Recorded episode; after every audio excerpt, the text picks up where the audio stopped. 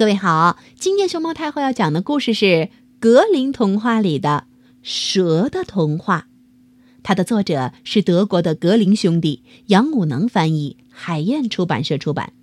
关注微信公众号和荔枝电台“熊猫太后摆故事”，都可以收听到熊猫太后讲的故事。从前，有一个小男孩坐在家门前，端着一碗牛奶和一些小面包。吧唧吧唧，在那里吃的正欢呢。这时候，突然爬来一条蛇，把小脑袋伸进碗里和他一块儿吃。第二天，咻咻咻咻咻咻咻咻，蛇又来了。一连许多天，天天都这样。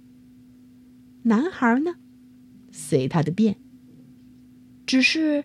小男孩看见蛇只喝牛奶，对面包块碰都不碰，便拿起自己的小勺，轻轻敲了敲蛇的脑袋，说：“小东西，也吃点面包呀。”那一段时间，小男孩长得又健壮又漂亮。可有一天，他的母亲站在他身后，看见了蛇，咚咚咚咚咚。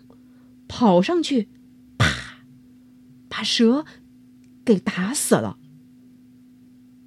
从此，小男孩便越来越消瘦。